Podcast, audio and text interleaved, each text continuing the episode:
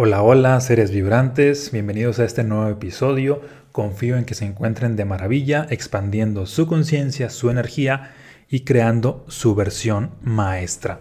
El día de hoy te voy a compartir el tema de lo que le pasa a tus mascotas tiene que ver contigo.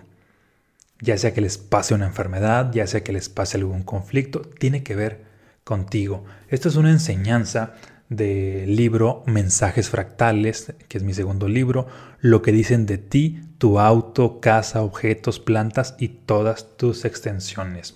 Aquí uh, las mascotas las considero una extensión tuya, en este caso pues estamos hablando de tu mascota, una extensión tuya o una extensión uh, de la misma familia. Ok, bueno, y antes de, continuar con esto, en caso de que aún no te hayas suscrito pues, a este canal, te invito a que te suscribas para que te esté llegando toda la información que comparto para seguir creando tu mejor versión. ¿Sale? Ok, bien, entonces las mascotas son una extensión de ti. Y lo que le pasa a tus mascotas es un reflejo de tu energía. Ya sea que enfermen, es un reflejo de tu energía. Ya sea que somaticen alguna, algo que les haya pasado, que si se te perdieron, que si las atropellaron, etc. Cualquier conflicto que les haya pasado es una manifestación de tu energía, siempre y cuando pues tú seas el dueño de esa mascota, porque también pues estas responden a lo que sería la energía de la familia. ¿Y cómo saber esto? Bien, pues hay que identificar cuál es el acuerdo familiar, por ejemplo. Si la familia dice, ah, es que el perro este es de la familia, o el perro Firulais que es de este miembro de la familia. Si es de la familia, pues somatiza a la energía del colectivo, que es la familia. Si es de una persona en específico, pues somatiza más la energía de esa persona. Y para que esto quede mucho más claro, te voy a compartir tres historias que ejemplifican bastante a cómo los perros, las mascotas, llegan a somatizar la energía de sus dueños o los conflictos de sus dueños. Y en este caso, muchas veces para sanar lo que le está pasando al perro, pues hay que tomar conciencia de la energía que está teniendo el dueño y esa es la que hay que transmutar. Y el primer ejemplo, de hecho este lo puedes encontrar hasta en internet, tiene que ver con, con es un caso muy conocido de un veterinario, donde el cual una persona, una mujer, le llevó pues un, un perro al veterinario y este perro pues tenía cierto cáncer, eh, cáncer en el estómago y inclusive cada vez estaba empeorando un poco más a tal punto que Ah, el veterinario pues ya no veía una solución a ese caso y como la persona cada rato pues iba ahí con su mascota a ver cómo iba, pues el perrito estaba bastante triste ahí todo en una especie de pues de camita, pues ahora sí que con algunos con algunos sueros y todas estas cosas. Y al veterinario pues se le ocurre empezar a hacerle ciertas preguntas a, a esta persona. Y no sé si aquí fue por intuición o porque el veterinario tenía ciertos conocimientos sobre terapias holísticas o cosas de este estilo. Total, la pregunta que le, hizo de que si había algo en su vida, en su contexto, algún trauma muy fuerte que había vivido y que no podía ah, superar y que ella ah, sentía que no lo podía haber digerido. Y la persona al principio le dijo que no, pero él insistió que si había algo y que si había algo. Y de pronto ella le empieza a contar una situación de algo que había visto en su familia que tenía que ver con pues con ciertas cosas sexuales que eran como muy sucias, muy pues muy feas y pues ella quiso bloquear toda esa escena que llegó a ver y la, la consideró muy sucia, muy repugnante, nunca habló de ello, pero cuando empezó a hablar con el veterinario pues empieza una especie de catarsis a llorar y a llorar y a la par, a, curiosamente el perro empieza aullar, estando pues en esta situación crítica de salud, empieza a aullar, se le acerca pues a la dueña, la dueña pues lo abraza al, al perrito y curiosamente allí inicia el proceso de sanación del perrito. En menos de una semana se había curado de ese cáncer, de ese cáncer en el estómago. Si te fijas, el conflicto en realidad lo tenía la persona.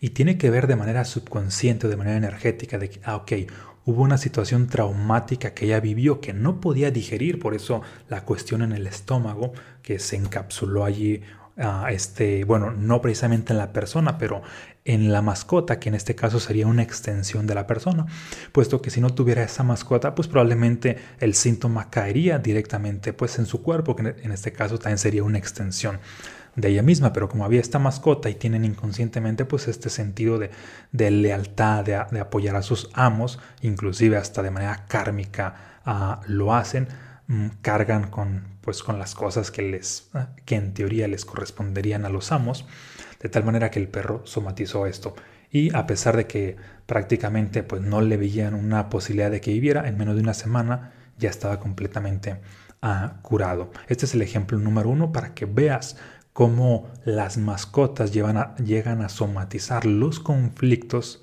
de los dueños. El ejemplo número dos es el siguiente. Ocurre, ah, de hecho este mm, lo he descrito aquí en mensajes fractales, puesto cuando había, cuando estaba ahora sí que compartiendo esta información de mensajes fractales con todo el mundo porque me obsesioné con este concepto que había creado y empecé a descifrar mensajes fractales y todo el mundo le hablaba de esto, me llega a preguntar una amiga, oye Omar, ¿cuál será el mensaje fractal del perro que tenemos en el rancho que le empezaron a salir a ciertas... Mm, bueno, me hablaba de una situación pasada, que le empezaron a salir ciertas ronchas en el cuello, lo llevamos con el veterinario, nos recomendó ponerle cierto aceite, luego darle cierto medicamento y, y pues el perro pues no, mm, no mejoraba. Tiempo después ellos vivían en un rancho, vienen a una fiesta a la ciudad de Aguascalientes y ocurre que prácticamente se regresan pues en la noche o en la madrugada y al perro lo habían dejado amarrado en un árbol con una cadena bastante larga y ocurre que prácticamente el, el perro pues estaba enredado con la cadena y casi asfixiándose, con la misma cadena se había dado varias vueltas. Y una tercera ocasión a ese mismo perro, pues ocurre que nuevamente lo habían dejado amarrado, habían salido fuera y cuando regresaron, pues el perro se había enredado con la cadena, no saben exactamente cómo, pero se había, pues, había hecho bastante fuerza, se movía por un lado y para otro y con la misma cadena se había cortado, pues, el cuello. Y me preguntaba cuál era el mensaje fractal. De hecho, pues recuerdo que le dije, ¿el perro de quién es? Y me dice, ah, es de mi hermano. Y lo que le dije fue lo siguiente, porque para empezar todo lo que somatizaba estaba en el cuello. Y fue así de que, bien, pues el mensaje fractal es para tu hermano, que no sé ahora sí que las situaciones que él estaba pasando, pero mm, la energía era de que pues había ciertas situaciones, ciertos conflictos que hacían, que lo hacían sentirse que se estaba asfixiando, que ya le había llegado todo hasta el cuello, de que ya sentía este especie de, de ahogamiento interior como energía. Y obviamente esto se reflejaba pues en la mascota. Y en cuanto le platiqué esta situación, pues ella también empieza a sentir una especie de catarsis de sanación, porque todo esto le hacía sentido debido a que su hermano había pasado por bastantes conflictos con su pareja, luego llegaron a una separación y él llega a tener una especie de, mm, pues empieza a tomar bastante, inclusive llegó a, experimentar estas, no sé cómo se les llama, congestiones alcohólicas que casi llega pues a perder la vida precisamente por esto, es decir, ah, casi se llega a, ahogar literalmente pues de, Mm, de, alcoholismo. Y el perro estaba somatizando esto. En este caso, ah, el perro, pues tiempo después falleció, por más que lo llevaban al, al, médico, al veterinario, pues, todo lo que tenía en el cuello, que las manchas, las ronchas y todo, empezó a empeorar cada vez más. Mm, y aquí, ¿por qué este perro pues no se curó? Porque en, este caso el ejemplo es de que la persona pues nunca tomó conciencia de, o nunca, o, en el tiempo que vivía el perro pues no sanó los conflictos emocionales y el perro que era una extensión de él pues básicamente replicaba a lo mismo. Por eso en este caso pues sí no hubo esta ah, sanación. Y te voy a compartir un tercer ejemplo y último para que esto quede mucho más claro. Y curiosamente pues ahí estás escuchando de, de, fondo un perrito que seguramente está en un parque ladrando aquí al lado, hablando de perritos. Ok, y el tercero pues es con mi perro, que se llama Mako, igual ya has visto en algunas historias ah, mías, es un perro blanco, grande, labrador. Y esta historia pues también la, la narro aquí en mensajes fractales. De hecho, mensajes fractales son muchísimas historias, tanto mías de otras personas, que son muy ilustrativas para, para que tomes conciencia de los mensajes fractales que suceden en todo, en tu auto, en tu casa, en tus mascotas, en tus plantas, en tus objetos, celular, computadora, básicamente, ah, pues en todo. para que adquieras esta conciencia de, leer e interpretar la vida misma. Bien, y ocurrió en ese entonces, pues ah, estaba viviendo eh, en un espacio antes de, de este donde estoy ahora, y ocurre que después de cierto momento, a Mako, que es mi perro, empezó, se le empezaron a poner los ojos rojos y como hinchados. Y aquí por las orillas como, pues como un poco más hinchados. Mm, de alguna manera, pues como que nos asustamos, así como que lo llevamos al veterinario y el veterinario pues nos dice así de que, ah, que tiene conjuntivitis y que síndrome del ojo seco y no sé qué tanto, que hay que darle estas gotitas, que en la mañana, en la tarde, en la noche, durante una semana. Y empecé a darles esas gotitas mañana, tarde, noche, un día, otro día, otro día. El perro Maco prácticamente no mejoraba, seguía en la misma situación, inclusive estaba hasta empeorando un poco. Lo llevé nuevamente con el veterinario y prácticamente mm, ahora sí que me estaba pintando un panorama muy negativo y destructivo para, para que era de que, bueno, pues hay algunos perros que prácticamente que van a tener complicaciones de por vida y que esto va a empeorar y que ya ahora que no hay que sacarlo que porque le va a dar eh, el aire, que, que cuando lo saques en, en, en, el carro que no abrirle la ventana porque eso le afecta. Y para mí era como que me causaba mucho conflicto, así de que, pero si es lo que lo hace feliz, ¿cómo le voy a negar eso? Y ni modo que esté ahí siempre encerrado en la casa. Total, el veterinario me pintaba un panorama ahora sí como que no digno para un perro, que tenía que vivir con demasiados cuidados. ahí tomé la siguiente decisión. Así de que, bueno, ¿para qué me hago pendejo? Ah, si yo puedo curarlo. Si seguramente hay un conflicto mío porque es mi perro, algo que no he querido ver hasta ahora.